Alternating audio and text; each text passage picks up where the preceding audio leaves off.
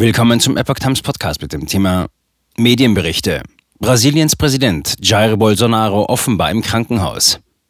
Ein Artikel von Epoch Times vom 29. März 2022. Wegen Unwohlsein im Magen soll sich der brasilianische Staatschef derzeit in ärztlicher Obhut befinden. Seit einem Angriff im Jahr 2018 hat Jair Bolsonaro gesundheitliche Probleme.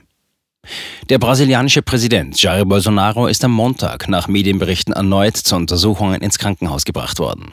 Bolsonaro habe ein Unwohlsein im Magen verspürt, berichteten etwa das Nachrichtenportal G1 und die Zeitung Folha de S. Paulo unter Berufung auf den Regierungssprecher Fabio Faria. Demnach war der Staatschef unterwegs zu einer Parteiveranstaltung der Republikanos in Brasilia, erschien dort aber nicht, sondern machte sich auf den Weg ins Militärkrankenhaus. Seine Frau Michelle wurde damit zitiert, es gehe ihm gut. Messerangriff 2018. Der rechtsgerichtete Politiker hatte sich erst im Januar wegen eines Darmverschlusses aus dem Urlaub zur Behandlung in eine Klinik nach Sao Paulo begeben müssen. Nach zwei Tagen wurde er entlassen. Bereits im Juli war ein Darmverschluss festgestellt worden. Bolsonaro wurde daraufhin mehrere Tage lang in einer Klinik in Sao Paulo behandelt. Bei einer Wahlkampfveranstaltung im September 2018 hatte ein geistig verwirrter Mann auf Bolsonaro eingestochen und ihn schwer im Bauch verletzt.